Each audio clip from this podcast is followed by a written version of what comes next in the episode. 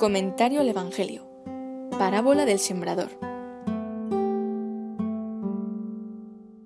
Aquel día salió Jesús de casa y se sentó a la orilla del mar. Se reunió en torno a él una multitud tan grande que tuvo que subir a sentarse en una barca, mientras toda la multitud permanecía en la orilla. Y se puso a hablarles muchas cosas con parábolas. Salió el sembrador a sembrar, y al echar la semilla, parte cayó junto al camino y vinieron los pájaros y se la comieron. Otra parte cayó en terreno pedregoso, donde no había mucha tierra, y brotó pronto por no ser hondo el suelo, pero al salir el sol se agostó y se secó, porque no tenía raíz. Otra parte cayó entre espinos, crecieron los espinos y la ahogaron.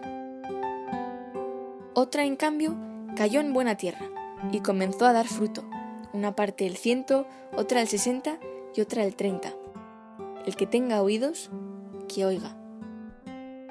Los discípulos se acercaron a decirle, ¿por qué les hablas con parábolas?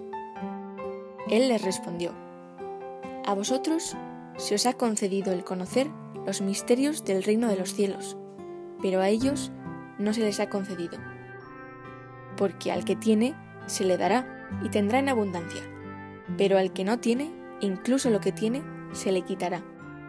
Por eso les hablo con parábolas, porque viendo no ven, y oyendo no oyen ni entienden.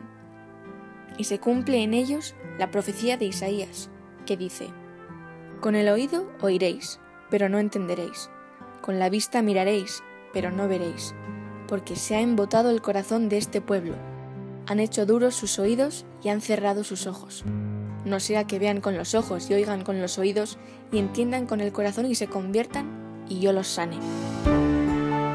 Bienaventurados en cambio vuestros ojos porque ven y vuestros oídos porque oyen, porque en verdad os digo que muchos profetas y justos ansiaron ver lo que estáis viendo y no lo vieron, y oír lo que estáis oyendo y no lo oyeron. Escuchad pues vosotros la parábola del sembrador. A todo el que oye la palabra del reino y no entiende, viene el maligno y arrebata lo sembrado en su corazón. Esto es lo sembrado junto al camino. Lo sembrado sobre terreno pedregoso es el que oye la palabra y al momento la recibe con alegría, pero no tiene en sí raíz, sino que es inconstante y al venir una tribulación o persecución por causa de la palabra, enseguida tropieza y cae. Lo sembrado entre espinos es el que oye la palabra, pero las preocupaciones de este mundo y la seducción de las riquezas ahogan la palabra y queda estéril. Y lo sembrado en buena tierra es el que oye la palabra y la entiende, y fructifica, y produce el ciento, o el sesenta, o el treinta.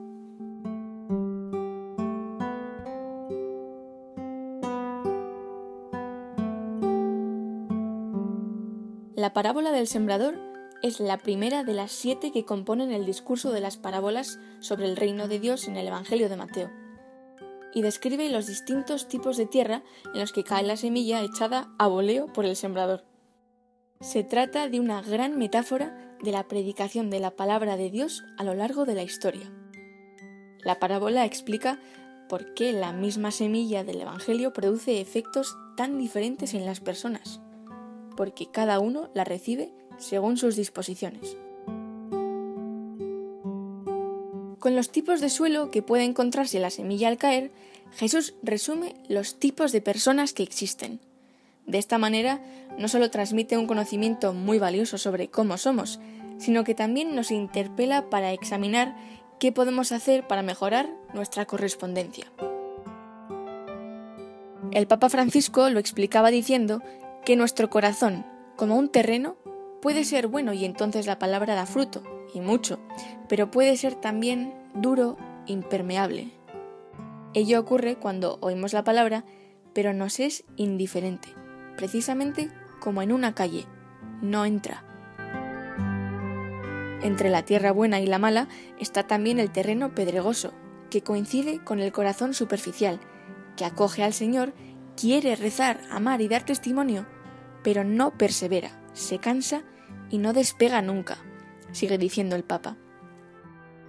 Es un corazón sin profundidad, donde las piedras de la pereza prevalecen sobre la tierra buena, donde el amor es inconstante y pasajero, pero quien acoge al Señor solo cuando le apetece, no da fruto.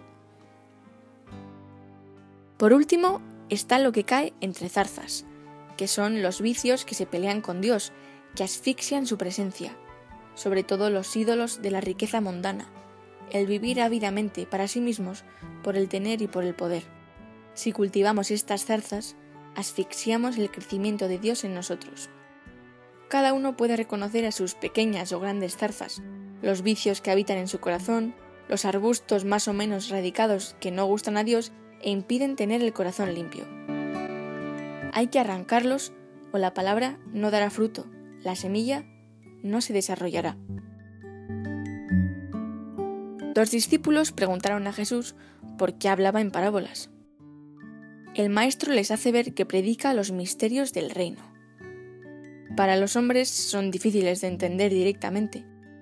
Por eso emplea un lenguaje figurado, con imágenes cercanas a los oyentes y que se refieren veladamente a los misterios.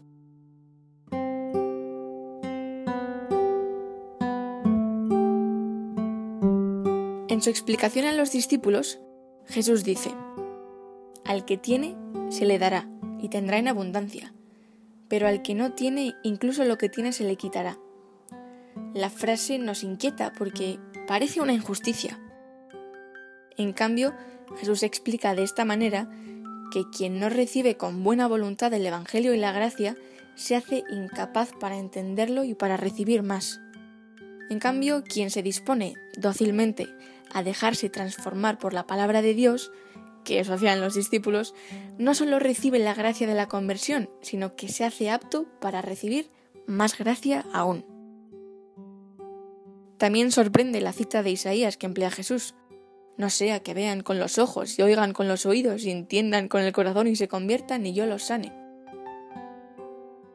En realidad, el Señor recurre aquí a la ironía, precisamente para lamentarse de que sus oyentes están cumpliendo, con su libre correspondencia, la profecía de Isaías, a pesar del afán que tiene el Señor por salvarlos. En efecto, aunque muchos veían los milagros que Jesús hacía y tenían quizá más capacidad que los doce para comprender sus palabras, libremente hacían oídos sordos al mensaje y se sumían en una ceguera voluntaria.